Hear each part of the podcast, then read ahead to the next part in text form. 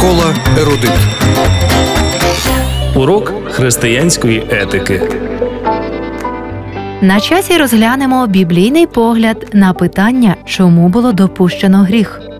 Господь справедливий у всіх дорогах своїх і благий у всіх ділах своїх. Книга Псалмів, 145 розділ, 17 вірш. Треба сказати, що велика боротьба між добром і злом розпочалася ще на небі, і насамперед тому, що любов не може процвітати в умовах відсутності свободи. Коли боротьба завершиться, Всесвіт побачить, наскільки яскравий і всеосяжний прояв цієї любові, що ще один заколот буде просто неможливий, тому ніколи не трапиться.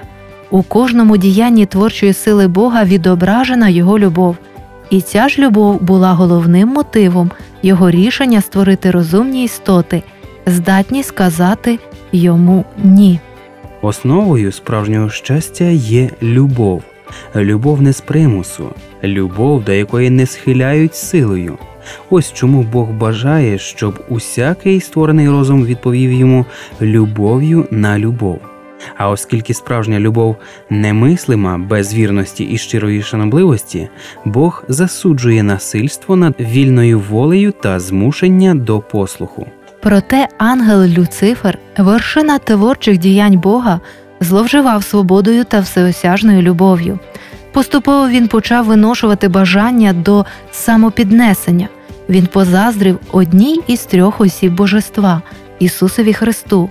Ангели і сам Бог благали Люцифера отямитися, але він продовжував плекати в душі дивні недобрі думки.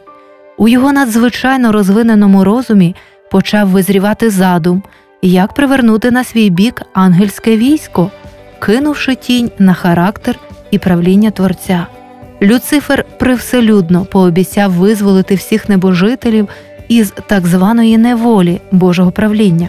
Бог знав, що задумові Люцифера потрібно дати можливість розвинутися, адже якби він стер його з обличчя Всесвіту, ангели відразу ж повірили б, що Люцифер був правий, обвинувачуючи Бога в тиранії.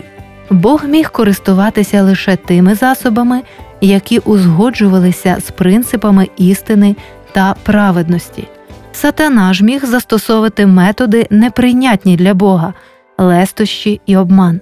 Люцифер шукав тільки самозвеличення. З цієї причини необхідно було показати небожителям і мешканцям усіх світів, що Боже правління справедливе, а його закон досконалий. Сатана ж викладав усю справу так, ніби саме він прагнув добра для Всесвіту. Усім потрібно було зрозуміти дійсний характер узурпатора та його справжню мету. Необхідний був якийсь час, аби лихі дії викрили Люцифера. Отож, урок на сьогодні. Наша любов і наш послух мають цінність у Божих очах тільки якщо вони добровільні. Бог ніколи силою не примушуватиме нас до послуху. У студії для вас працювали Анжела Поліщук. Та Юрій Прозапас. До наступної зустрічі в ефірі. Радіошкола Ерудит. Щоб гарно розуміти Слово Боже і віднайти відповіді на усі, що, як і чому, радимо продовжити самонавчання. Дистанційна біблійна школа пропонує вивчення уроків для підлітків та дітей, курсів Небесна перлинка, формула життя та 10 запитань до Бога. Звертайтесь 0800 30 20 20 безкоштовно з усіх телефонів в Україні.